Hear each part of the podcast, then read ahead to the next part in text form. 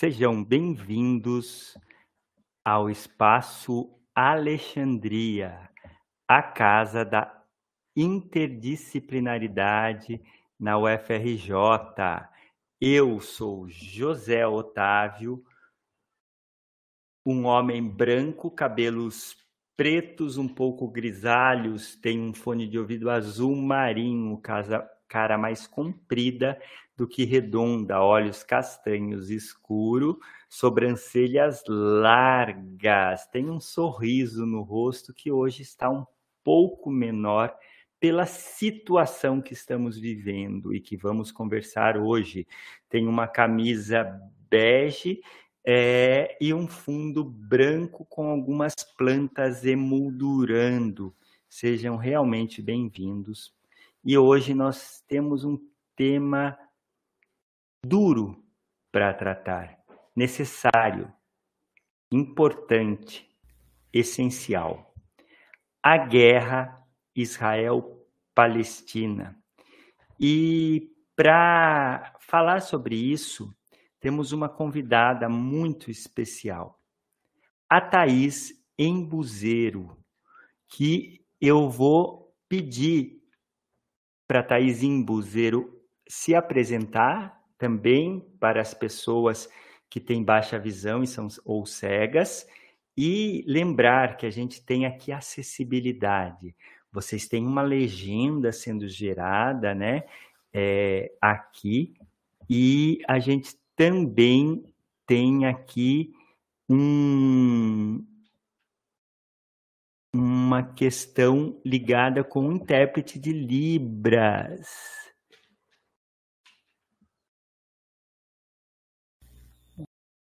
E nós estamos recebendo aqui a Thaís Imbuzeiro, é, que vai fazer sua apresentação e a nossa convidada para explicar para vocês o que é essa guerra.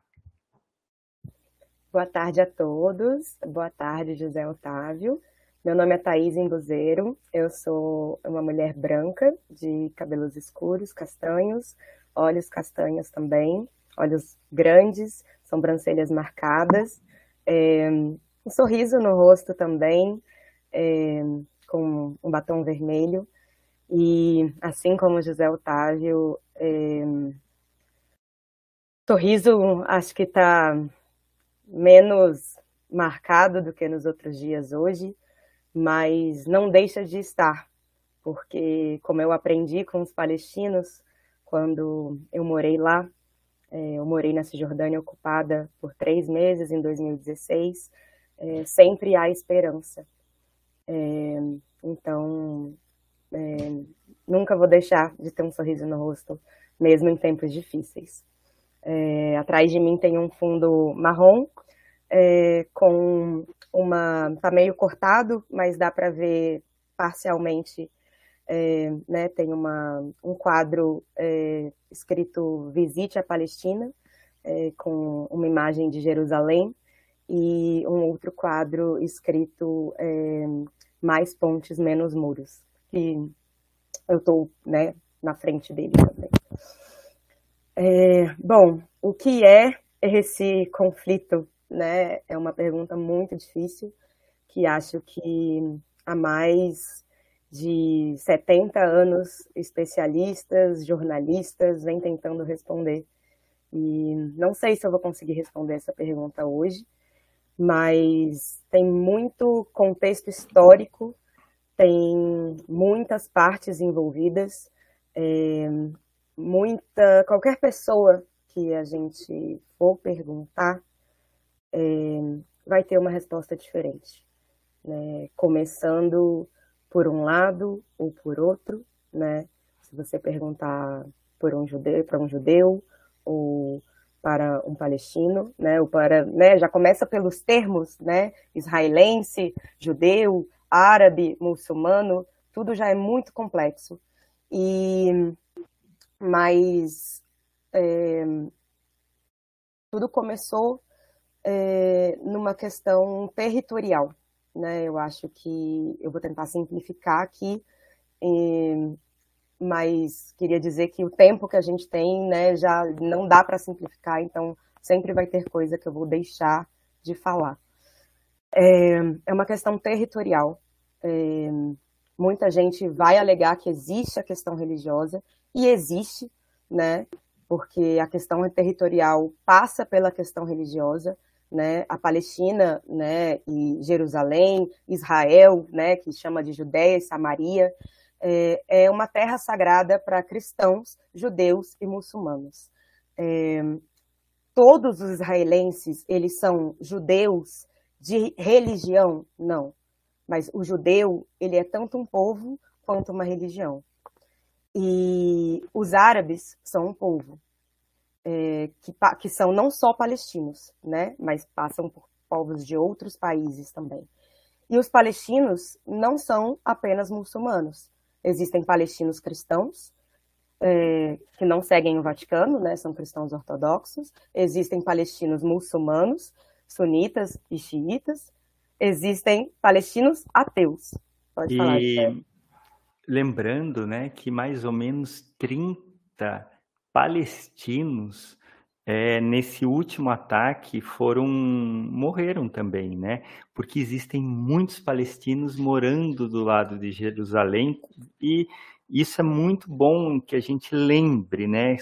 Pela complexidade. Olha só, às vezes a pessoa nasceu na Palestina, vive hoje em Jerusalém, lá não é considerado é, israelense ou ele é ele ou tem duas pátrias, e olha só a complexidade disso, né, Thaís? Sim, é muito complexo. E aí, tentando resumir aqui, né, é, a, a, complexidade. Basicamente, é, a Palestina não é um Estado reconhecido, e Israel é. Né, assim, depois a gente pode entrar na, na questão histórica, mas hoje a Palestina não é um Estado reconhecido pela maioria dos países e pela ONU, né? Pela ONU, a Palestina é considerada um Estado observador. O Brasil reconhece a Palestina. O Brasil reconhece, sim. Olha que interessante. Reconhece. O Brasil reconhece. Por isso, né, que é para a gente pensar que hoje, o momento atual, né, o que a gente está vivendo, o Brasil vai ter um papel na verdade, o Brasil sempre teve, em qualquer em todos os momentos de conflito entre Israel e Palestina, o Brasil sempre teve um papel importantíssimo como mediador, desde a criação, porque quando foi criado o Estado de Israel, quem estava né, presidindo Graça a ideia da ONU foi Oswaldo Aranha, é. né, é, que era um diplomata brasileiro.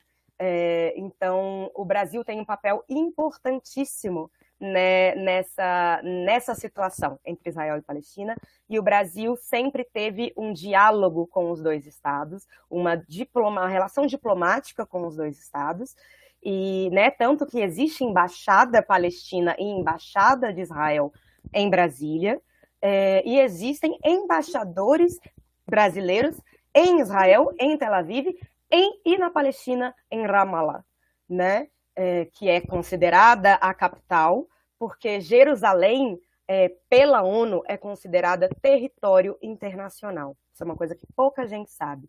Jerusalém não é território israelense e não é território palestino, justamente porque é, existe essa questão do conflito porque a, Jerusalém é, é um dos problemas muito sérios de ser muito muito difíceis de serem resolvidos, porque é, Israel quer que seja parte do território deles e os palestinos querem que seja parte do território deles.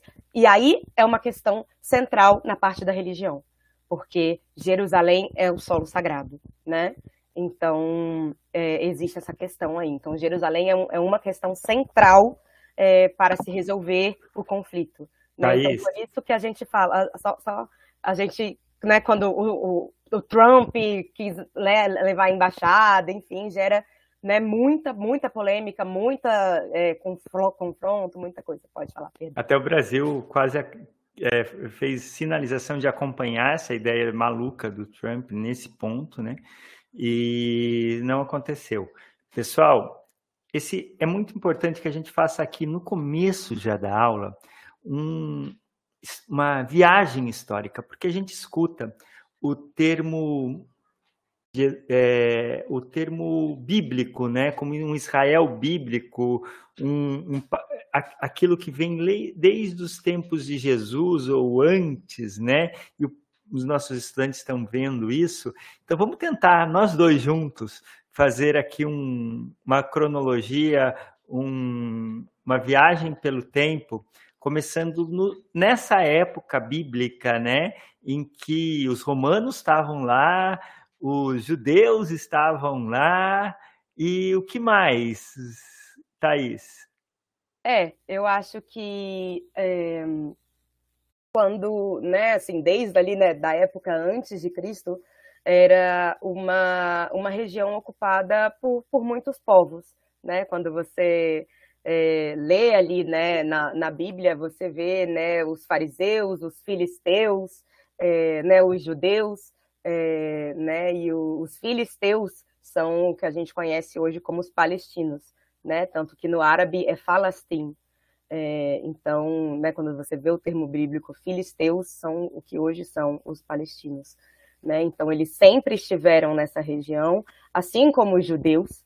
Né? Então, essa questão dos dois, clama, dos dois povos clamarem é, religiosamente né, que estiveram naquela região desde sempre, é verdade.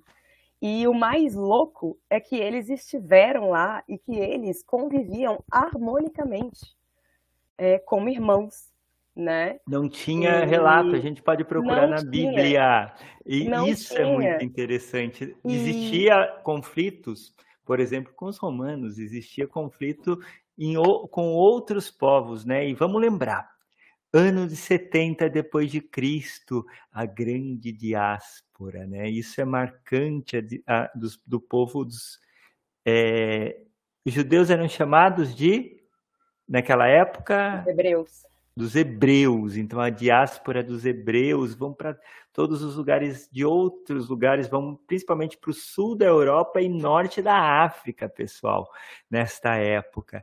E o que acontece? aí tem uma mudança, né, que os romanos por muito tempo tomam conta daquela área, né? E depois disso tem a queda do Império Romano, né? E o que, que vem no lugar? Vem Constantinopla, vem toda essa essa nova ideia, né? Aí lembrando que nessa época aí que aparece Moisés, aparece um monte de outras coisas, né, lá na frente, o início do que a gente chama dos muçulmanos, né, Marlene? É o início de tudo isso, anos, aí a gente está no século 5, 6, 7, vamos até a queda de Constantinopla, 1400 Exato. e alguma coisa, olha que rápido. E aí em Mas, 1516 a gente vê ali o domínio, né, até a, Império Turco-Otomano. A, a, gente, a Palestina vive sob é, é, ocupação do Império Otomano.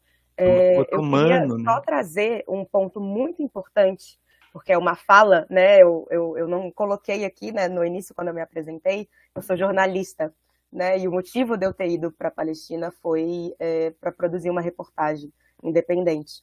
Então, é, muito do que eu trago aqui, além das minhas percepções pessoais de vivência, né, que eu trabalhei lá, fiz um voluntariado no campo de refugiados, são falas das pessoas que eu entrevistei. E essa questão história toda, eu conversei com um historiador lá, é, e uma fala que ele chegou para mim foi: a Palestina sempre viveu sob ocupação. E outra que eu ouvi de muitas pessoas foi: o conflito não é religioso. É, e você vai entender porque você é brasileira é fruto de colonialismo. Olha que interessante, o Império Turco-Otomano dura 400 anos, pessoal. É muito tempo. E ele só vai se dissolver numa derrota na Primeira Guerra Mundial. E em 17, 1917, pulamos 400 anos. Sabe quem vem ocupar? a Inglaterra, o império gigantesco, né, inglês, a toda, toda aquela força que ela, ela ficou pós Primeira Guerra Mundial. Exato. E isso dura. Ele faz uma promessa dupla quando a gente vai estudar história. Eu acho muito importante, ele, Otávio. Perdão, é, pode falar. O, o império, o, o império é, britânico, ele promete aquelas terras para os judeus e para os palestinos ao mesmo tempo. E aí, como fica, né, Thaís? Sim, eu acho muito importante, né, é, correlacionar, né, a gente foi lá atrás, né, desde os tempos bíblicos, é, pegando essa, esse, esse gancho aqui, né, de sempre esteve sob ocupação, e eu relaciono essas coisas da questão do colonialismo, que é uma questão mais da história moderna, então a gente pega aí desde o Império Otomano, que vai tendo essa questão colonial, é, mas fica Desde muito... o Império Romano. É, se a gente pensar nessa estrutura, né, e fazendo as correlações, sim. É, mas é, quando a gente já começa a pensar na estrutura que a gente conhece hoje, pegando agora o que o José Otávio está trazendo de Inglaterra, isso fica muito claro. Então, assim, na Primeira Guerra Mundial, os ingleses colocaram.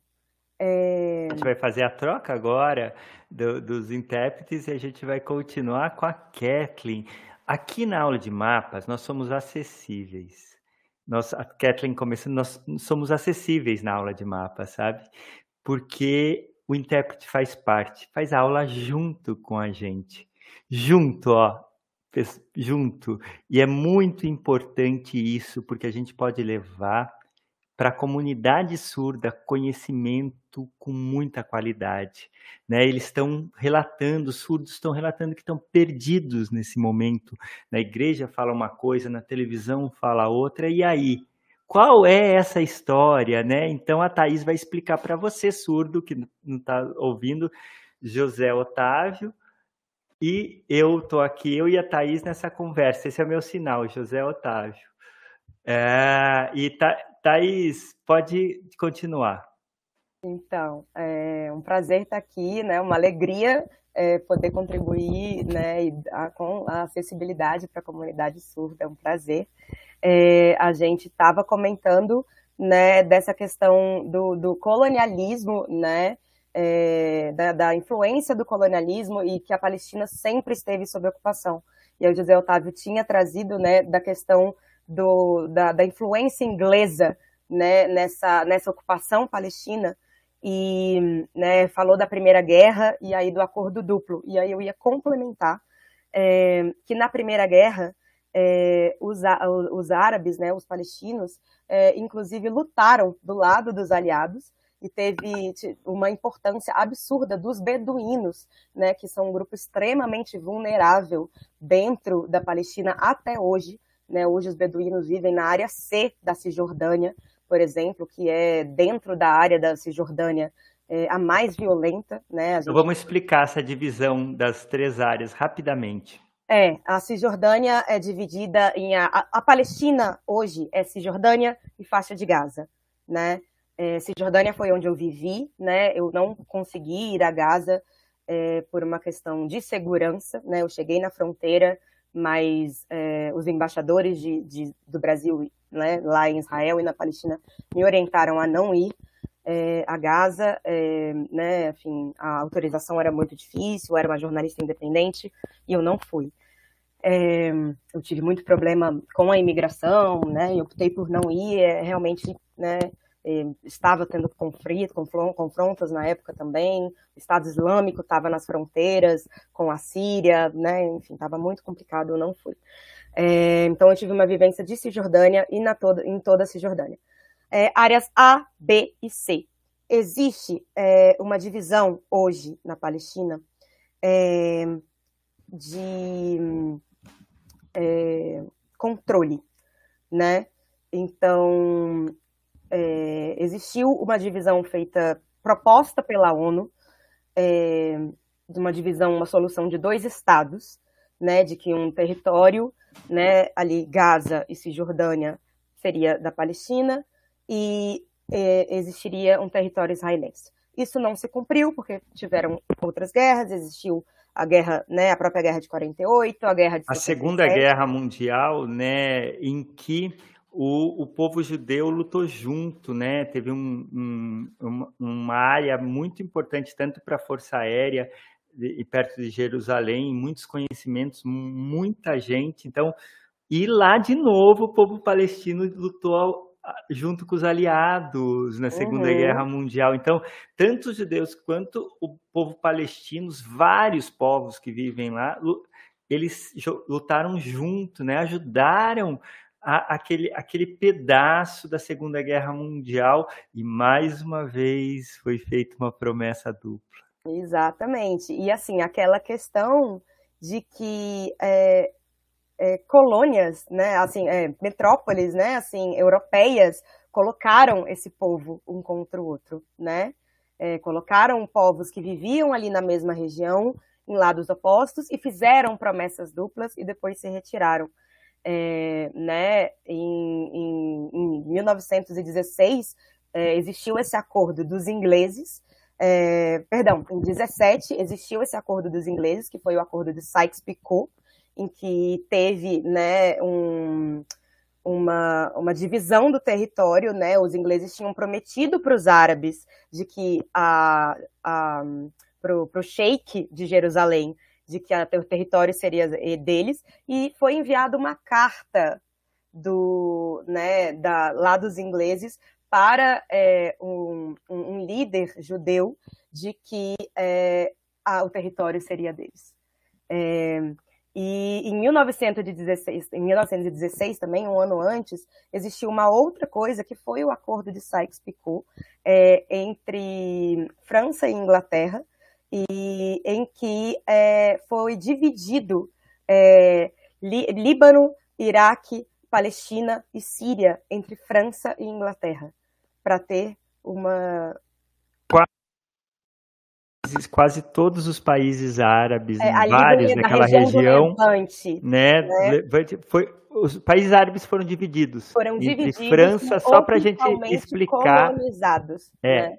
Explicar aqui direitinho para nossa comunidade surda e para todos que estão ouvindo. Pensa, olha onde nasce o conflito. Quando divide entre os ingleses e os franceses cada um dos países, as etnias começam a se dividir dentro, uma divisão leva a outra divisão. E é ainda um reflexo da Primeira Guerra Mundial, pessoal, que a gente está vivendo hoje. Olha só, então eu acho que está bem explicadinho isso, né, Kathleen? Está muito bem explicado que uma divisão gerou essa divisão que a gente vê hoje e que a gente vê morte dos dois lados. Eu queria que a gente passasse a contar, né? Porque o que a gente viu é o que o Hamas fez é muito duro, né? Civis, né? A gente teve relatos de brasileiros, teve um brasileiro que morreu, o relato do pai do Alok, que estava como DJ numa, numa festa, né? E o relato de crianças, o relato até de palestinos que foram mortos, né? uhum, né? Uhum. Chegando a mais de mil. Então, mais de 100, 130 que a gente sabe hoje, 100 pelo Hamas e 30, acho que é pelo Hezbollah, se não me engano, é, que estão. É... A gente fala alguns termos e a gente toma cuidado, porque se tiver errado, vocês nos corrigem, e eu peço isso, porque é um tema muito difícil e sensível, né? 130 pessoas sequestradas hoje, né? Só que lembrando que existe uma ocupação, né, e um, uma questão de um ataque. Lembrando que a faixa de Gaza tem 2,6 milhões de pessoas. 2,6 milhões e área sitiada maior do mundo. Lembrando que hoje o Rio de Janeiro às vezes fica sitiado. Muitos dos estudantes de mapas hoje não pôde sair de casa porque teve operação da polícia e é a mesma coisa ampliado. Gaza tem até muro pessoal, muro gigantesco, como tinha o muro de Berlim. E fornecimento de água, de energia, de internet, de tudo é contingenciado pelo Estado de Israel. Então a gente recebe ataques também e bomba dos dois lados, né? Então a gente queria aqui se solidarizar com esse povo, né? De Gaza e das outras partes da Palestina e hoje de Israel, que um ataque muito forte, né? É um ataque aí complicado e lembrando que o Hamas, o Hamas está no poder, né, Thaís? Eu queria que você comentasse isso que eu trouxe aqui agora. Sim. É, José Otávio, é, acho que tem muita coisa para ser dita, é, muita coisa para ser pensada. E o mais problemático é que, e, e, o que os alunos, né, eu queria que quem estivesse aqui ouvindo, fosse extremamente crítico é, ao ver as notícias, ao ler as coisas, porque imparcialidade é uma coisa que não existe. Internet é terra de ninguém. E eu acho, eu sou jornalista, é, na faculdade é, a gente aprende que a gente tem que ser imparcial ao cobrir é, qualquer notícia. E eu entrei para essa área do jornalismo de guerra e eu vi que a última coisa é, que se é quando se cobre uma guerra imparcial. Eu, no primeiro curso de jornalismo de guerra que eu fiz, é, eu vi, eu, a, a, no primeiro slide que apareceu assim, foi no Exército. Eu fiz um curso de jornalismo de guerra no Exército, no Rio de Janeiro. E aí, eles, num centro de operações de paz da ONU. E aí, o primeiro slide era assim: a primeira vítima de uma guerra é a verdade. E é isso. Porque você tem dois lados em conflito. E cada lado vai defender a sua verdade. Então, a gente tem que ser extremamente crítico. É, o que eu sugiro é, para os alunos aqui é que leiam notícias de, dos dois lados, que leiam notícias é, de locais diferentes e que sejam extremamente críticos para criar suas opiniões.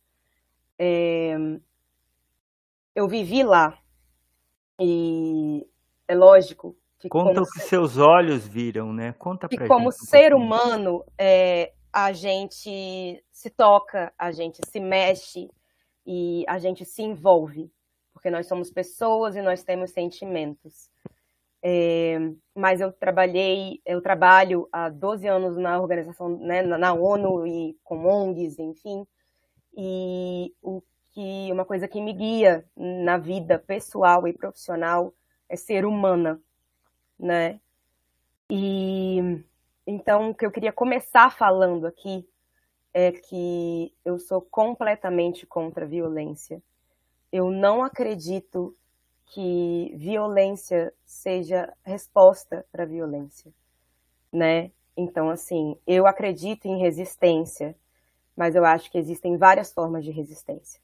Então, por exemplo, o trabalho que eu fiz na Cisjordânia foi no campo de refugiados mais violento da Cisjordânia, que era o campo de refugiados de Aida, que ele era cercado pelo muro que separa Israel e Palestina. Eu vi cenas horríveis lá, como assassinato de crianças. É, eu vi incursões diárias de, é, de Israel é, sem motivo para com crianças inocentes o que me fez ter muita raiva de Israel no momento em que eu estava lá, é, porque eu trabalhava com crianças e eu vi soldados de 18, 19 anos que tinham raiva de palestinos e entravam lá para maltratar palestinos que eu via que eram inocentes naquela situação em que eu estava, porque existem palestinos que não são inocentes, então estou trazendo aqui que é uma situação complexa, mas naquela situação em que eu estava. E o trabalho que eu fazia era um trabalho de promover uma resistência através da educação e da não violência com crianças, entende?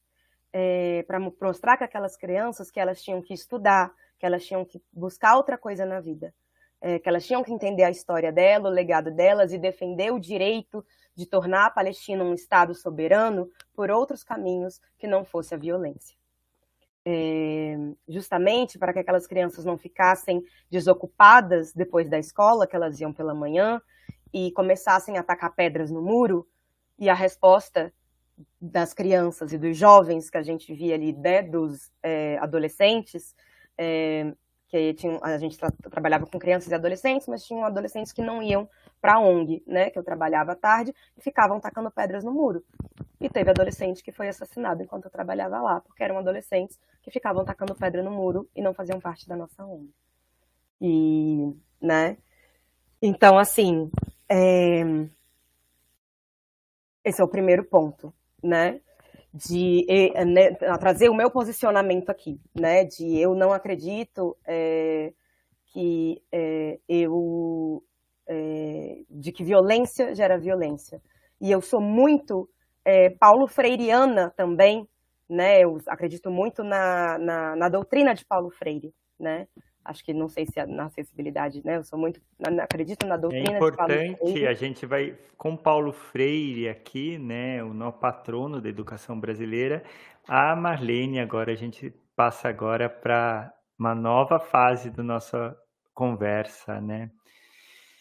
Thaís, eu fiquei aqui escutando a sua conversa. Eu lembrei que quando eu estive na ONU como representante do Brasil nas questões das, com pessoas com deficiência, a gente tinha algumas mesas chamadas pelo pessoal do Iraque, pessoal de outros países árabes, para discutir os campos de refugiados da Palestina e é, da Jordânia, de vários lugares, né? e da influência também de grupos muito de que usavam as crianças para como uma bomba terrorista, né? Uhum. Então é, é, essa situação é muito triste, né? A gente vê dos dois lados, às vezes uma criança sendo assassinada por um comportamento lá que ela nem controle tem disso, né? Uhum. E a gente pensar de como levar a educação, né? Então, a gente, o que a gente falou é que a gente precisava de, de formas de chegar ao vi, híbrido, virtual, de qualquer forma com a educação, porque não tem outra forma, né? Porque lembrar que o país mais jovem do mundo hoje é a Palestina.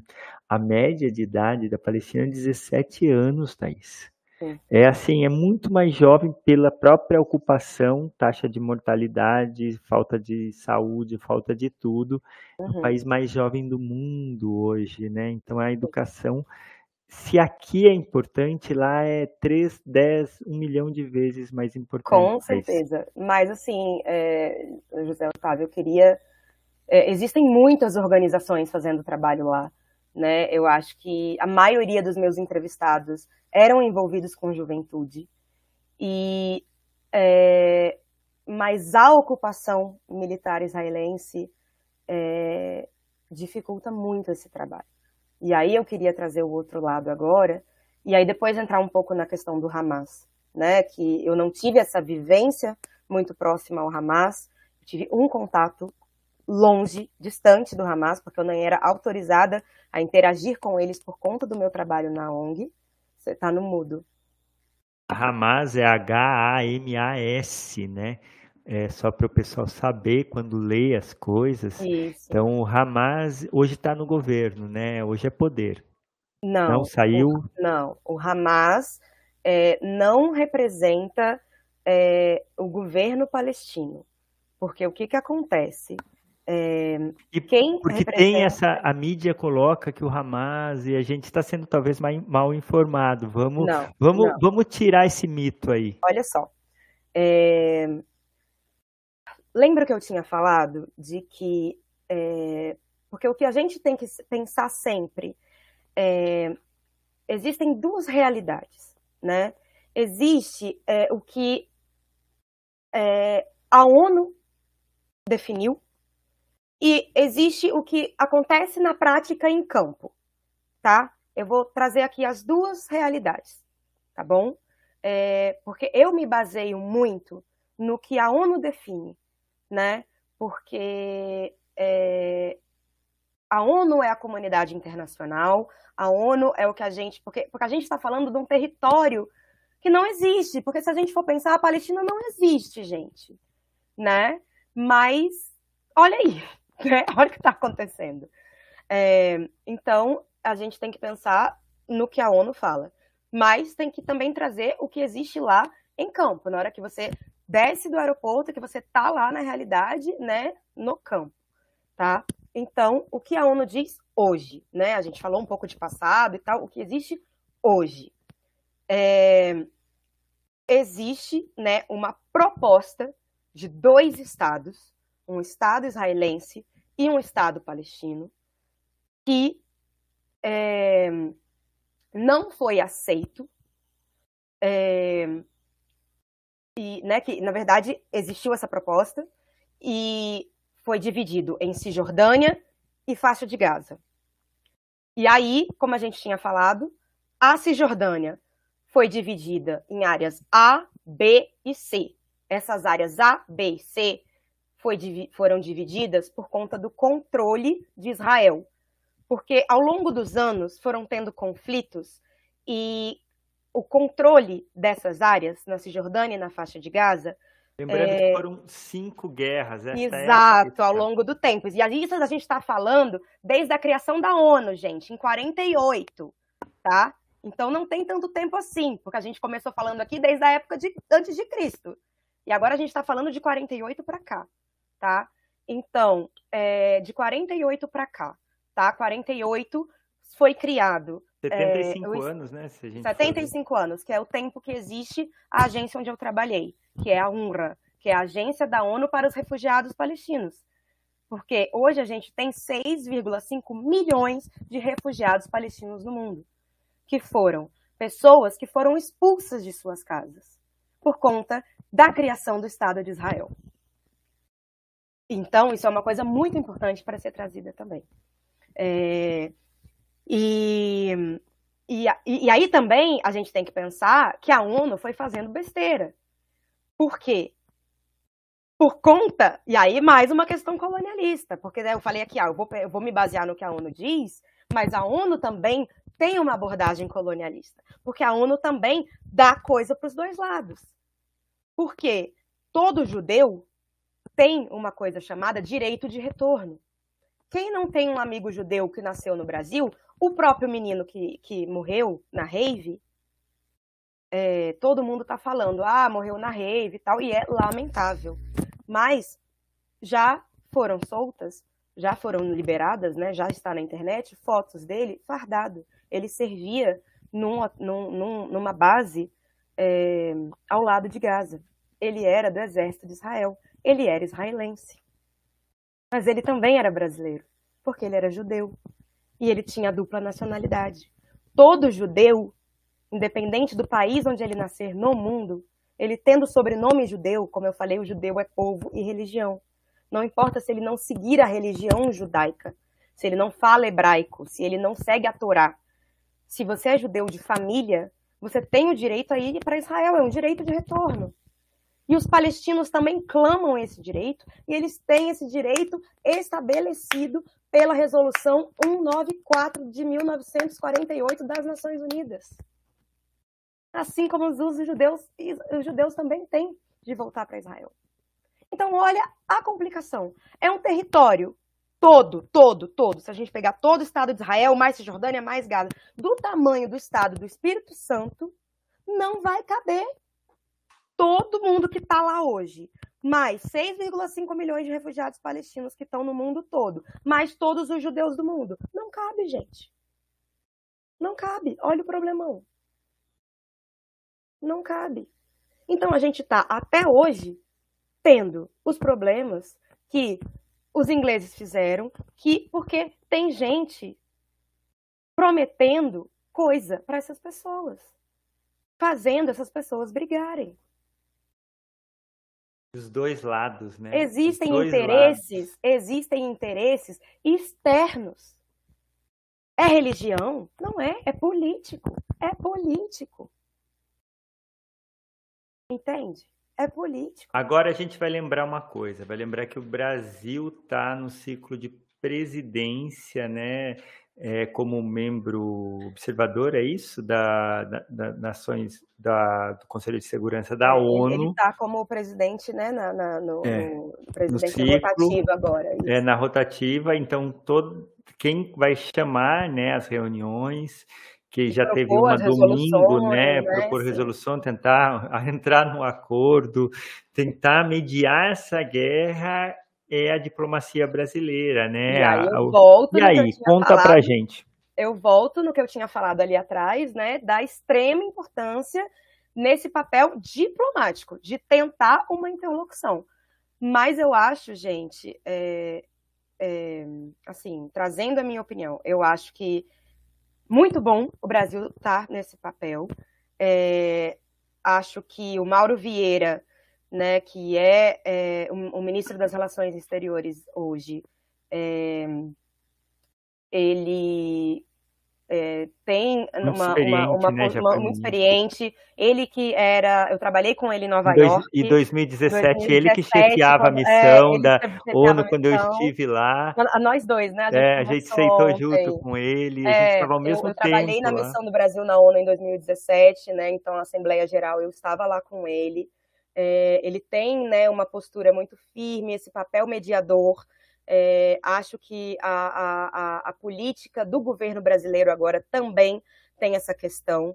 Né? No último governo é, do presidente Lula, é, o, né, eu, eu trabalhava é, para a UNRWA e a gente fazia doações de arroz para Gaza, e aí teve uma complicação de que houve um desvio é, de, um, de, um, de uma dessas doações que foi escondida, numa, né, na verdade, foi armazenada numa escola, e aí o Hamas estava dentro dessa escola, e aí né, pararam a doação. Então, assim, existe uma preocupação muito grande, né, porque é, uma coisa que eu queria colocar aqui, frisar aqui, né, acho que já ficou claro, mas, assim, o Hamas é uma coisa, os palestinos são outra, a Palestina é outra. Né, assim, eu acho que muita imprensa está sendo colocado tudo no mesmo saco, e não é, né?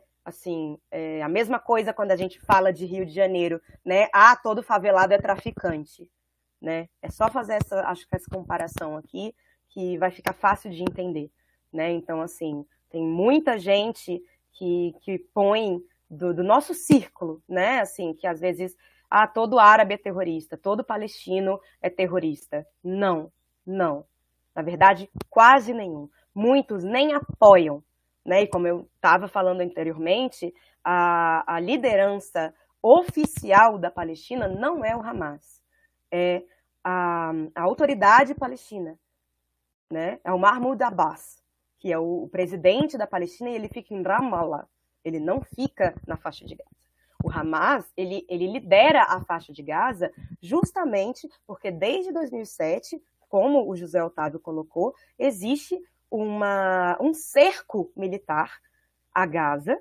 É, não entra nem sai nada, não entra nem sai ninguém. E aí esse grupo terrorista conseguiu se estruturar lá dentro com o apoio de outros grupos, né? Como o Hezbollah, que é do Líbano, a Jihad Islâmica, que é um grupo menor, né? E aí são grupos fundamentalistas religiosos, né? Eu usei o termo terrorista aqui, mas é, gostaria de trazer também que, na verdade, são só cinco países do mundo que consideram é, o Hamas um grupo terrorista. Né? Assim, é, não estou. Eu falei terrorista porque eu acho que eu já acabo até trazendo a minha opinião pessoal, né? Porque eu já coloquei que eu não aprovo violência. Mas trazendo aqui questões de relações internacionais, é, é o deixa eu colar aqui, é o Japão, Israel, obviamente, Estados Unidos, Japão e a União Europeia. Né? Então, aí entram mais países. Né? É, a ONU, o Brasil, a Rússia, China, não considera. Então, por exemplo, o Brasil, apesar de não considerar o Hamas um grupo terrorista, mas está nessa questão mediadora, propôs no Conselho de Segurança essa semana é, uma, uma, resolução, né? né? uma resolução condenando os atos do Hamas e não foi aprovado no Conselho de Segurança. Por quê? Mas, Porque a, a, nós temos 193 países nas Nações aí, Unidas. Aí a gente tem que ver a questão da Rússia e da China e elas e não veto, elas poder de veto. Poder de veto. Nesse exatamente. caso, daí um outra que o Brasil queria colocar também nessa reunião, que é o, o Estado palestino. Aí a gente tem Estados Unidos com poder de veto. Estados Unidos então a gente a gente fica numa situação então, bem conseguir. difícil. Então trazendo a sua a sua pergunta, José Otávio, eu não acho que a gente vai conseguir é, sair do lugar no Conselho de Segurança. Parece que essa guerra vai ser longa. eu, eu acho não, eu tenho certeza que vai ser a, a maior, é, né, assim, bem significativa dos últimos 50 anos. Eu acho que a gente vai ter grandes mudanças e eu queria trazer alguns pontos do porquê. Primeiro, a gente viu é, uma, uma ação do Hamas como nunca foi vista. Né? O Hamas sequestrou é, e onde estavam as forças de segurança Exato, israelense? Né? Isso que eu não consegui entender. Como, como onde estavam? De, de Israel não onde previu. estavam? Eu queria, eu queria sugerir aqui uma série, é uma série israelense que tem na Netflix, chamada Falda. Falda. É, Sauda. Vamos, vamos pôr no grupo isso. Eu vou até é, convidar, né? Essas coisas, é, pessoal aí que está assistindo, procura o link né? A gente está trocando aqui a Kathleen, a gente vai falar do link, agora com a Kathleen, o link da série é, do Netflix para vocês colocarem no nosso grupo. Faz esse, faz esse favor aí, Flora, ajuda, nos ajuda aí, pessoal, é, que é muito importante. Chama Falda, é isso? Com Falda, F-A-U-D-A. Então, continua aí. Falda significa caos em árabe é uma série é, israelense, foi líder de audiência em Israel, é, para a gente já ter uma noção de como essa questão é, é, é sensível, né? E, lógico, tem é, pesa um pouquinho aí, é enviesado, né, o olhar para o lado israelense, mas eu particularmente, né, já que tenho esse olhar mais para o lado palestino, para os direitos humanos, não achei que deixou tanto a, desejar, é, porque eu acho que trouxe algumas questões. Eu acho que tem que ter um olhar crítico, principalmente na terceira temporada, porque eles viajam e colocam o Estado Islâmico ali no meio, e aquilo não acontece. Então, assim, foi completamente fantasioso mas eles mostram. O Estado Islâmico, aí a gente que acompanha sabe que estão na, na fronteira. É, eles botaram eles mas é dentro, é, fron dentro. Tem uma fronteira é... muito sensível que a gente ainda vai tem, falar hoje. Foi, né? Eu te falei que eu, eu ia na fronteira, né? Nas colinas de Golã, eu tinha uma viagem marcada para lá, justamente para pegar é, entrevistas do Estado Islâmico, né? Enfim, de como estava a situação na fronteira, e eu não pude ir porque eles atacaram do lado de Israel quando eu estava lá mas eles colocaram uma viagem deles dentro da, da Cisjordânia, enfim, uma coisa que não acontece justamente porque Israel tem a maior, o maior sistema de segurança do mundo, né? É, então, assim, gente, eu fui interrogada por seis horas no aeroporto, né? Então, assim, é, isso assim sou eu, sou uma jornalista de direitos humanos, então, assim, eles têm um sistema de segurança muito forte. É, é, qualquer pessoa, né, brasileira, como eu entrevistei, né, no meu site tem uma brasileira que é casada com um palestino, toda vez que ela vai, ela passa dias e dias presa na imigração. E apenas por. E aí era o que a gente estava falando da questão do direito de ir e vir, que os palestinos perdem também, por conta dessa segurança excessiva, que aí se torna uma violação de direitos humanos. E aí, voltando ali para o que acontece em Gaza, é uma prisão a céu aberto. Né? Então, assim, é, os israelenses vão dizer que é uma segurança excessiva porque eles estão cercados. E aí é aquela coisa do, do vai e traz que, que acaba acontecendo, né? E, mas aí nisso, excessos vão acontecendo e violações de direitos humanos vão acontecendo. É, mas o que a ONU diz, né, que eu acho que são pontos importantes de trazer aqui, José Otávio. É, a ONU condena é, a, o que acontece em Gaza desde 2007. Né? A Gaza é a, é a maior prisão a céu aberto do mundo. Gaza tem cortes constantes de eletricidade. Lembrando é... que Gaza está lá é um, uma região que faz frio, pessoal, e faz calor. Faz sim, muito calor uma época e muito frio a outra. Sim. Então a gente sem energia, né? Pensa o que, que acontece é, com esse povo. E lembrando que até os hospitais, eu fiz um trabalho voluntário junto a terapeutas ocupacionais, né? Que é uma profissão muito muito importante lá. Você, não sei se você tem algum estudante de terapia ocupacional, fisioterapia, são profissões são muito importantes. Por quê? Porque tem muitas crianças, jovens e adultos jovens é, com lesões de amputação, de problemas na mão por bombas, por várias, vários ataques constantes. Então, a gente tem a população, porcentagem de 40% de pessoas com deficiência, 30% a 40% de pessoas com deficiência. Isso é, é uma coisa maior do que em outras regiões, né? É, Médicos Sem Fronteiras, eu já trabalhei com eles também, e o Comitê Internacional da Cruz Vermelha fazem um trabalho muito intenso e muito bonito em Gaza. É, o, eles precisam muito de psicólogos e de cirurgiões em Gaza. Né? O, o Comitê Internacional da Cruz Vermelha tem um centro de reabilitação em Gaza por conta da, do tamanho número de traumas, né?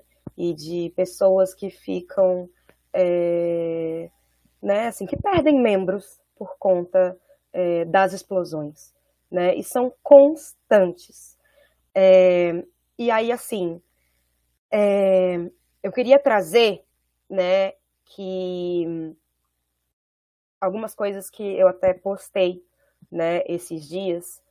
É, quero ressaltar mais uma vez que eu não defendo a violência, né? Sou completamente contra. Falei da questão do Paulo Freire também, de, né? E, e, aí eu acredito que o sonho do oprimido é se tornar o opressor. Aqui tá, acho... aqui a gente tem aqui a Thaís falando que é muito complexo e difícil ver alguma solução para esse conflito. É, estão elogiando a aula o Arthur.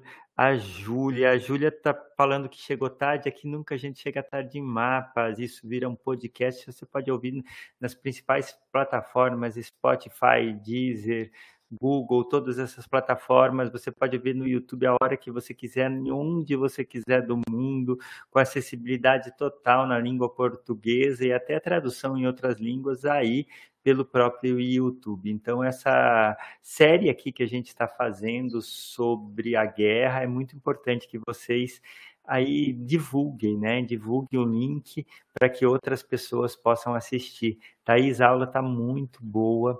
Vamos entrar nesses detalhes ligados ao que acontece, sabe? É, eu orientei o Gabriel Brasil e a mãe dele, é, Cristina né, Mesquita, ela foi correspondente da Reuters por muitos anos em Gaza, né? E ela contava para gente, para ele lá, que as bombas estavam rolando e as pessoas estavam indo comprar pão, marcando para se falar, com um sorriso no rosto. E é verdade isso, mesmo numa guerra constante, a resiliência, a vida e a felicidade continuam em Gaza? Sim. E José, foi esse o motivo. Eu achei muito legal sua pergunta agora, porque foi esse o motivo que me levou à Palestina. Eu eu era estagiária da ONU em 2014, quando teve uma guerra em Gaza.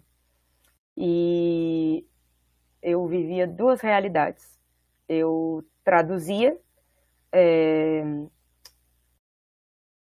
Como é que se chama? É... Os repórteres? Não, eu traduzia é, declarações de é. condenação da ONU é, para, para mandar para o Jornal Nacional, né, ali como assessora de imprensa, estagiária ali de, de, assessoria de imprensa da ONU no Brasil, no Rio de Janeiro. É, eu era aluna de jornalismo da UFRJ. E, né, então chegava a, a, as coisas né, de Jerusalém, né, de Nova York, enfim, eu traduzia do inglês para o português e mandava para o Jornal Nacional. É, então era assim, a ONU condena, a ONU condena, a ONU condena. E de noite eu chegava em casa com aquele coração apreensivo e ia assistir o Jornal Nacional. E aí o Jornal Nacional soltava que a ONU condena, e aí vinha o correspondente, na época era o Rodrigo Alvarez, que depois eu entrei em contato com ele quando eu fui para lá para pegar a fonte, enfim. E aí ele falava assim, que porque vem o corte da edição, não tem jeito. E vinha assim, ah, tantos mortos do lado israelense, tantos mortos do lado palestino, o Hamas fez isso, o primeiro Benjamin Netanyahu fez isso. Continua o Hamas e, né, e, é, e mas assim, e eu ficava, e as pessoas, e é, as crianças, eu... o que, que elas estão fazendo? Porque assim, aqui no Rio de Janeiro, tá, você falou hoje, a, teve operação na maré, e aí não foi para a escola, mas não foi para a faculdade, mas eu sei que teve gente que foi que mesmo assim deu um jeito, saiu e foi. Ou que, cara, de noite deu uma diminuída e aí vai fazer um negócio. É, ou que tá em casa apreensivo. Como Thaís, aqui na disciplina de mapas, a gente vai nas fontes jornalistas e faz tradução para o português também. Então a gente tem nossas próprias fontes. Uma das fontes que a gente pegou aqui do Al Jazeera, né? A gente pegou de Muhammad Rafik Maveshi, que é um jornalista e escritor muito bom mesmo lá de Gaza. E só vou começar aqui na voz dele, né? Cidade de Gaza. A nossa pacífica manhã em Gaza foi abruptamente abalada por rajadas implacáveis de fogo e explosões estrondosas envolvendo mais de 2,3 milhões de residentes numa nuvem de angústia e perplexidade. À medida que o som dos aviões de guerra pairava no alto, a minha família e eu procurávamos refúgio amontoados numa sala mal iluminada, esperando ansiosos que aquele fosse o lugar mais seguro de nossa casa. Ao meu lado, minha esposa, de olhos arregalados e trêmula, segurou-se ao meu lado enquanto descíamos as escadas para o quarto. Ela repetidamente garantia que estávamos seguros, mas o tremor em sua voz traiu a apreensão que a dominava. Mesmo tentando transmitir um. Ela já vai voltar, mas a gente coloca aí a realidade, né? Eu peço que a Marlene volte para a gente fazer a tradução, né? Eu acho que a Marlene já vai voltar aqui. É, mas é isso, né, Thaís? A realidade, a Marlene vai começar aqui a tradução. Está valendo, Marlene? Vou continuar só mais um trechinho que vale a gente deixar registrado, né? Eu vou começar agora, a Marlene vai fazer a tradução para você, surdo. Ter uma fonte de um jornalista né, que vive em Gaza.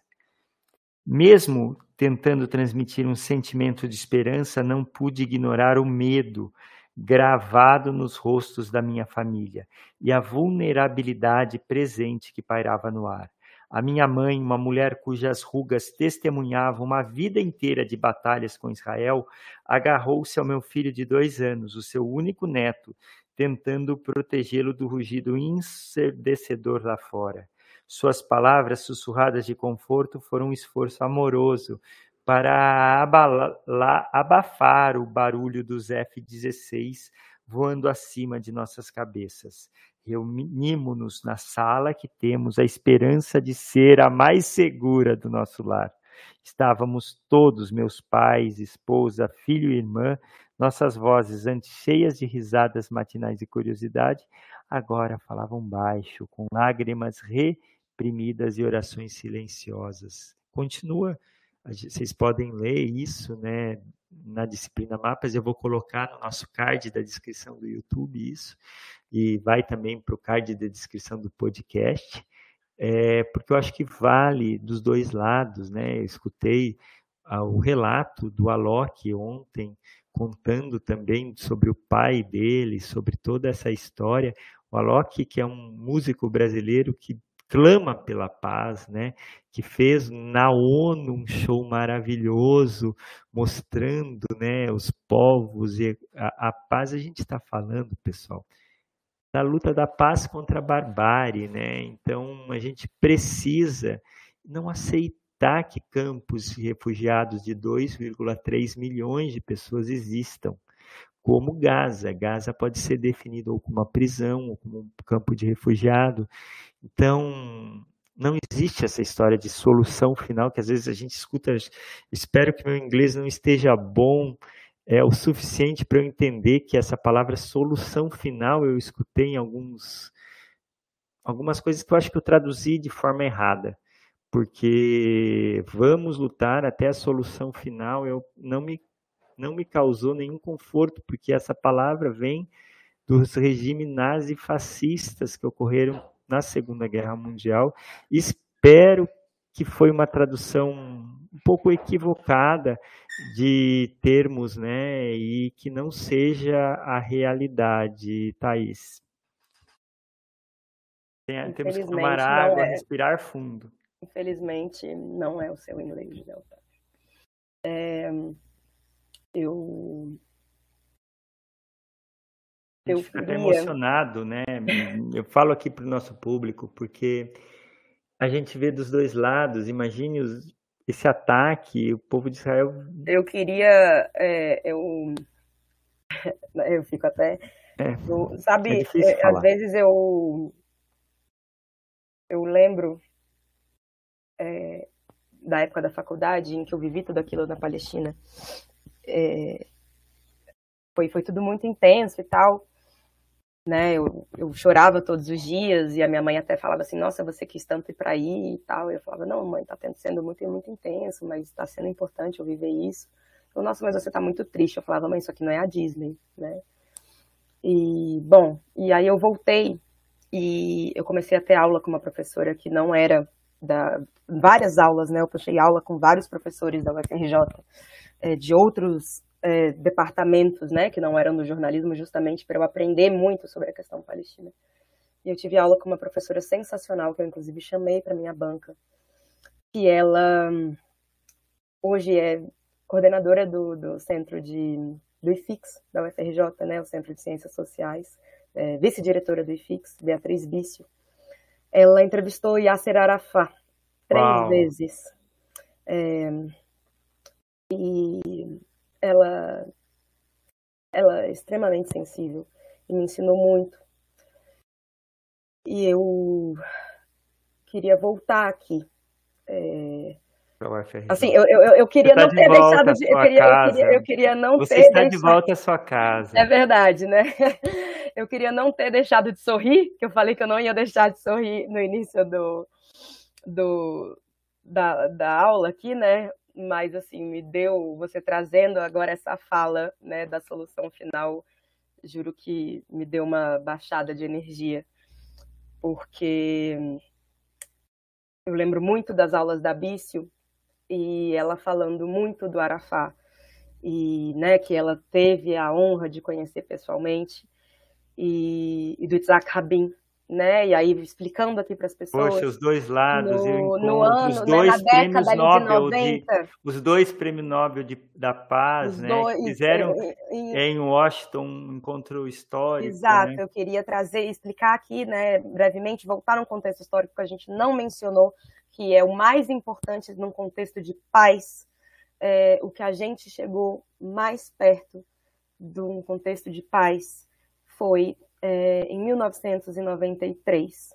É, foi, o, na verdade, ali na, na, no início dos anos 90, né, e foram vários, é, os acordos de Oslo, né, que tem esse nome por terem sido feitos na Noruega, é, foram mediados ali, né, por vários países, inclusive tem a icônica foto, né, com o Bill Clinton, é, né, porque os Estados Unidos sempre têm que estar envolvidos, é, e, né, então tem a foto, né, do, do, do Isaac Rabin, que era, né, o primeiro-ministro israelense, e o Yasser Arafat, que foi o fundador da OLP, que era a Organização pela Libertação da Palestina, e o que se falava era na solução de dois estados que foi o que foi previsto pela ONU lá em 1948. Pela então, diplomacia brasileira, pessoal. Exato, então tantos anos depois, né? Então 1948, 1993, finalmente estávamos alcançando aquilo, porque a gente tinha a gente tinha ali governos que estavam dispostos a ceder, a chegar num meio termo. E aí, 45 anos, né? Exato, 45. O que, que a gente tinha ali de oposição, tá? a gente tinha o Hamas, que foi fundado em 1987, alguns anos antes. É, e o que, que Hamas, o que, que o Hamas tem no seu é, estatuto de fundação? É, qual é o objetivo do Hamas? O Hamas, o Hamas surgiu na primeira intifada, é, que foi é, um levante popular palestino, né, por direitos, enfim, né, então faz parte, tudo isso surge, né, mas a OLP, né, que era a questão, né, do né, era, era a organização do Arafat, tomou força aí na primeira intifada, não tanto quanto o Hamas, né, mas enfim, faz parte, né, no, mesma, no, no, no mesmo é, lado, né, ali do lado da Palestina, vários grupos surgem. Então, o Hamas surgiu, o Hamas surge com esse viés religioso, que era uma coisa que a OLP não tinha, é, e, é, e no estatuto do Hamas tinha destruir o Estado de Israel. E você vê que a OLP não tinha essa questão, porque o Arafat estava negociando com Yitzhak Rabin, que era um primeiro-ministro israelense que tinha uma abertura para a solução dos dois estados. E então esses, esses, é, essas, essa negociação estava caminhando e o Isaac Rabin foi assassinado por judeus. Ele foi assassinado pelo próprio povo extremista que não aceitava que ele negociasse com palestinos. E hoje essa guerra, pessoal, é entre esse lado extremista que está no comando hoje, muito até político de Israel, e o pessoal que está comandando Gaza, e quem, que é o próprio Hamas. E quem? E Olha, aí eu queria, eu queria só ponderar o porquê que eu fiquei triste aqui, porque o que foi que me veio na cabeça porque isso numa entre... entrevistas com... dessa semana, você é, também é, porque, deve ter visto né? a mesma coisa que eu. Porque eu estava falando com o José Otávio antes da gente entrar ao vivo aqui, porque quem que era a oposição ali em 93 do lado palestino era o Hamas, né? Quem que se opunha a Oslo do lado palestino, o Hamas. Quem que se opunha a Oslo, quem era uma liderança que se opunha a Oslo Isaac do lado Rabin. do lado, né? Não, Isaac Rabin era, era a é, liderança, né? É, o Netanyahu, que é ah, é o primeiro ministro israelense hoje de extrema direita, extremamente conservador e completamente anti-palestino. Desde que o Netanyahu... Ele que leva os mapas na, quando ele vai falar na ONU, e Exato, a gente está na disciplina de mapas, de... e ele leva um mapa que chega até o Irã, né? A gente olha aquele mapa e quer entender aquilo. Desde né? que Netanyahu assumiu, a quantidade de assentamentos na, ilegais na Cisjordânia cresceu absurdamente. Gente, como eu falei, a ONU previu que a, aquele território era Cisjordânia e aquele território era palestino. E aí o Netanyahu faz uma política de imigração de judeus do mundo todo, a questão da lei do retorno que eu falei para vocês, para morar em território que não é Israel, que é Palestina.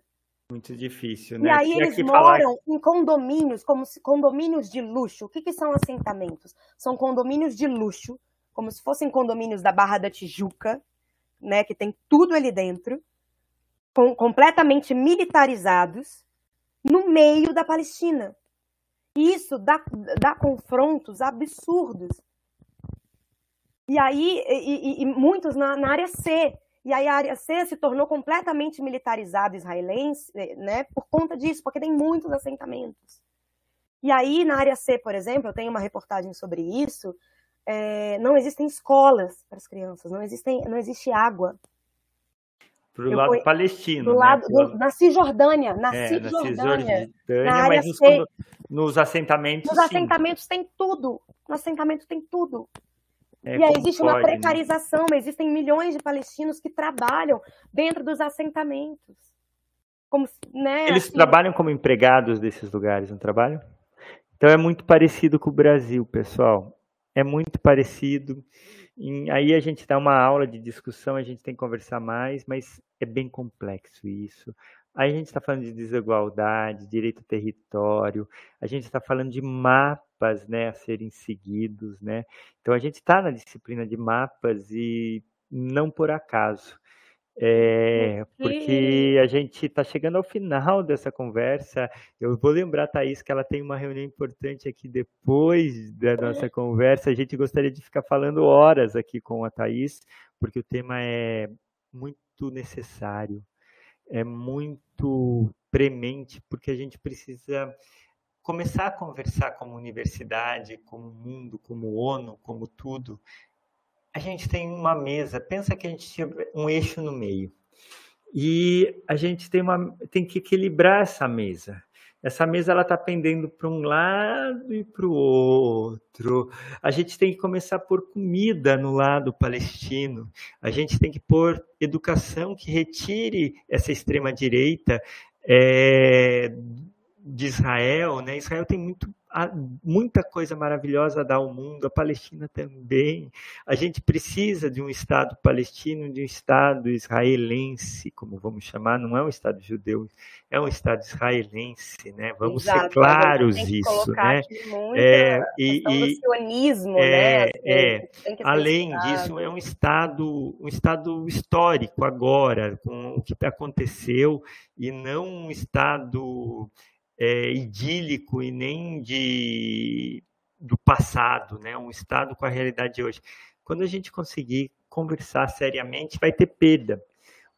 Para ter ganho é um jogo, né? É, existe o jogo de 1 a 0, né? Que os, os israelenses ganham e os palestinos perdem. Existe o jogo que os palestinos podem perder, ganhar e os israelenses ser mais difícil, mas pode acontecer. Mas existe o jogo. A gente vai finalizar os últimos minutos com a Kathleen, né, nossa intérprete.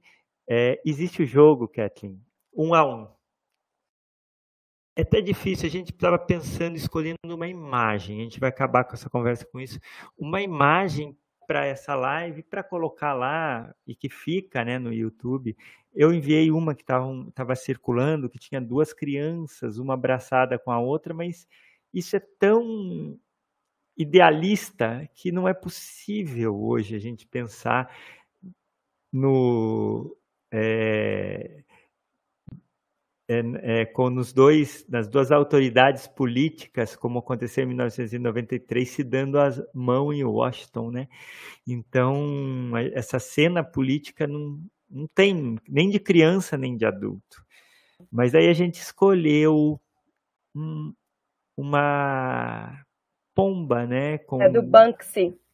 Que do do próprio é do Banksy, é do Banksy, né? Banksy o, o, grande artista que ninguém sabe quem é, a maior, a maior esfinge, esfinge da, da, da arte, da arte Banksy, né? Banksy é um, é um grupo, né? É aí de arte. Eu estudo muito sobre Banksy, eu gosto muito da arte.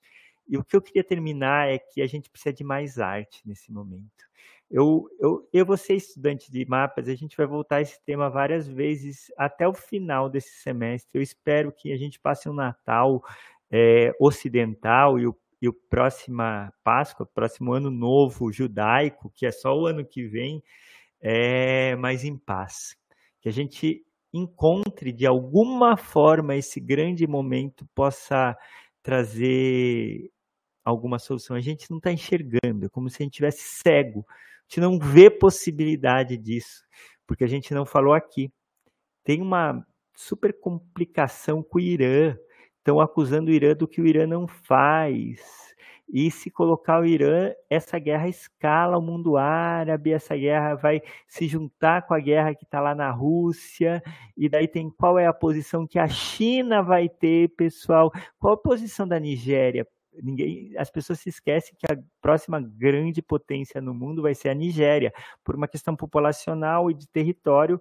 A gente sabe que a grande potência, que se tiver um crescimento econômico, é a Nigéria na África, a próxima China no mundo, que ninguém está olhando. Então, para que lado a Nigéria vai ficar? Para que lado que o Brasil, como que o Brasil vai receber os refugiados? Vai, vai começar a ter refugiado essa guerra também, né? Então, vamos pensar aqui, né? Já temos com mais de 2 mil mortos apenas nos primeiros dias, dos dois lados, né? Uma, uma tristeza muito grande, bebês sequestrados, é, pais mortos, e assim a gente tem que se solidarizar com os dois povos. É difícil isso, né? E algumas coisas a gente tem que passar por cima para ter a solução. Eu lembro aqui a solução de Gandhi na, na, na Índia, quando ele traz o termo ahimsa, que é de outra cultura, que é se alguém ataca você, você dá o outro lado e a não violência, né? Então, ele aceitou algumas coisas quase que inaceitáveis para não ter um derramamento de sangue. Mesmo assim, a Índia e o Paquistão foram divididos. Hoje, lembrando que o Paquistão é, tem uma rivalidade muito grande com, com Israel, e a Índia está alinhada com Israel, que levaria essa guerra a ser nuclear lá entre Paquistão e Índia. Parece doideira que eu estou falando, pessoal, mas a gente está falando de um, uma questão local que, se não for cuidada, pode levar para uma guerra global. Eu queria acabar com isso, com essa preocupação com a paz mundial, né? É muito forte aquela região, as pessoas estão sofrendo demais e também é sensível a todo mundo. Tá errado isso, Thaís? Não, não tá, é, José Otávio. Eu acho que tem que se preocupar muito com isso, né? Com todas essas questões de paz mas eu acho que tem que é, se atentar né, para esses discursos, né, e, e, começa, né, essa preocupação de paz começa na gente, né, nesses discursos de ódio que a gente vê na internet, na, na, nas fake news que a gente propaga, né, então aquilo que eu falei, né, de tomar cuidado, é, então, e olhar né? A gente o... tem que levar muita informação. É, né? exatamente. Tanto para a né? esquerda brasileira que está se alinhando com uma extrema um movimento extremo ligado à Palestina, quanto aos evangélicos e extrema-direita brasileira que está se alinhando. Eu acho que é, é muito difícil. Eu com Israel. é muito difícil. É, é, e aí foi o que eu coloquei, né? Assim, é, tem que, eu acho que a gente tem que ser humano antes de tudo, né? Mas entender também, eu acho que um embasamento histórico é muito importante para entender as coisas, sabe? Então, assim, é, eu entendo o porquê é, os palestinos são violentos e eu entendo.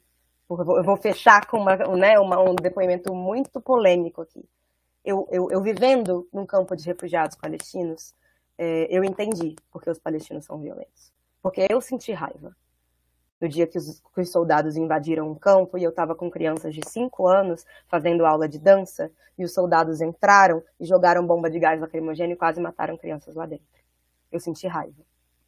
Eu saí lá fora gritando e eu quis bater num soldado. Mas eu sei que isso não é o caminho. E eu tenho uma prima judia que migrou para Israel e hoje ela é israelense. E eu falei com ela esse final de semana e ela tá. É, ela tá refugiada na casa de um amigo e ela tá com muitos amigos desaparecidos. Então, assim, eu entendo por que, que eles são violentos, mas eu não concordo.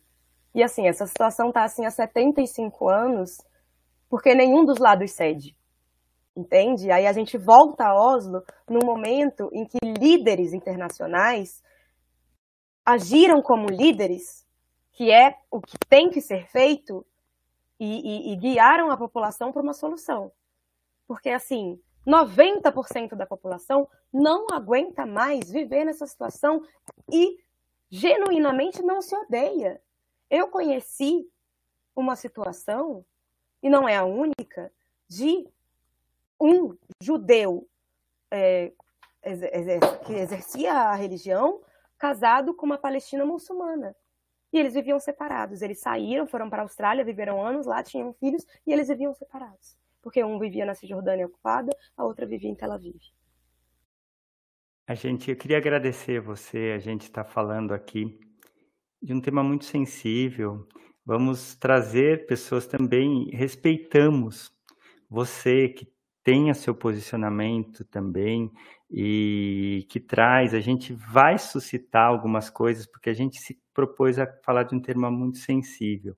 Lembrando que a disciplina Mapas vai trazer a visão, a gente está procurando também contato com o pessoal de Israel, né, da associação, é, de alguns professores da UFRJ, a gente vai discutir de todos os lados, a gente quer ver todos os vieses, todas as ideias, né, de forma plural. Esse momento é difícil, é muito difícil, porque qualquer tipo de informação, é, como Hannah Arendt falou, está destapada, né? É como se a questão que foi do nazifascismo, ela está aberta, né? Então a gente está muito perto de um, uma questão que pode levar a uma guerra muito grande. Uhum. E essa guerra vem também da nossa mente. Se a gente não tiver uma aproximação de paz, de tentar no nosso papel pequeno de informação, né, Thaís?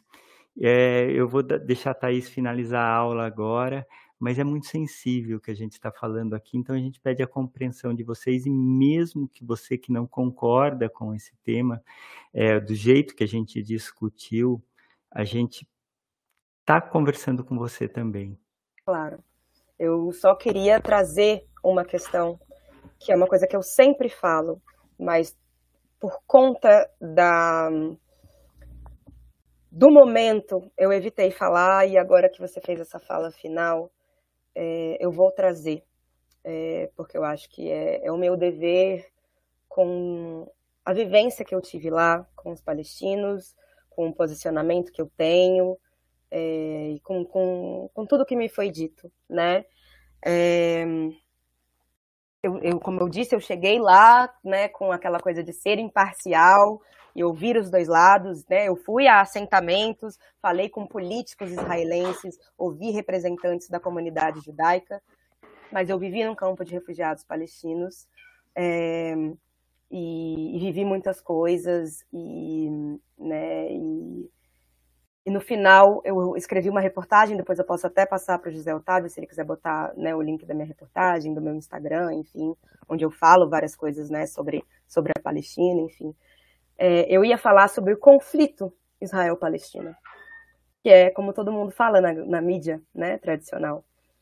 E a primeira coisa que eu ouvi lá, quando eu cheguei em território palestino, foi que não é um conflito, é uma ocupação, é um apartheid, como na África do Sul, é um colonialismo, porque nunca existiram dois territórios, é um território só e dois povos segregados.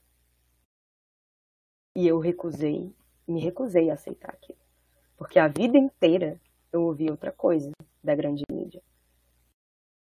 Mas quando eu comecei a ver que existiam checkpoints, né, que são é, postos de controles em que os israelenses não têm que passar por aquilo e os palestinos têm, é, quando você vê que existe Gaza, que é uma prisão, que é só para um povo e não é para o outro, quando você vê que existem diferenças no parlamento, quando você vê que existem diferenças de identidade, que um povo tem, uma, tem direito a, ir, a viajar, tem direito a ter passaporte e o outro não tem, que um povo fala uma língua e o outro fala outro, que um povo tem uma religião e o outro tem outro, que os casamentos no país são apenas e exclusivamente religiosos, não existem casamentos civis, justamente para um povo não poder casar com o outro.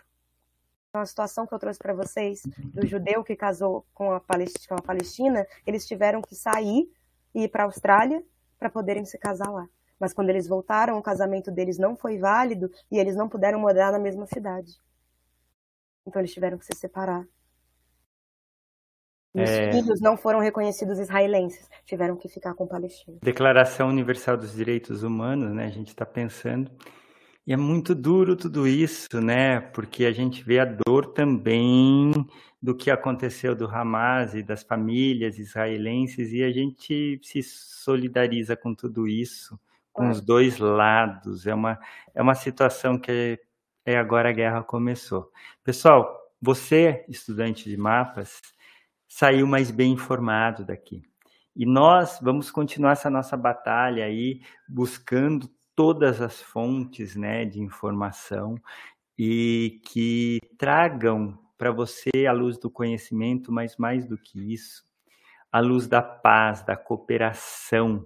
É só o único caminho que acreditamos, mesmo no momento de guerra, a gente é, vê que os povos podem se dar as mãos, assim como aconteceu em 1993 em Washington, os dois líderes israelense e palestino deram a mão acordando a paz, né? Eu achei um dos momentos mais incríveis da minha vida assistir isso ao vivo, como muitos jovens aí, né?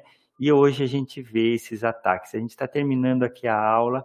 Pessoal, até a próxima. Obrigado por assistir. A gente teve mais de 100 views no, na aula de hoje, né? Isso vai chegar bastante. Então a gente agradece você, estudante de mapas, e a gente respeita todas as pontos de vista, todas as opiniões, né? Então a gente é uma universidade plural e a gente está aqui como a gente deve, conversando e expondo todos os nossos pensamentos. Obrigado, Thaís. Muito obrigada, um prazer estar aqui, um prazer falar com vocês. Obrigado, Kathleen. Obrigado, amigo surdo que está nos ouvindo. E obrigado, Marlene. Até a próxima. Eu vou finalizar aqui essa nossa live e continuarmos com esse tema aqui na disciplina, né? Outras vezes.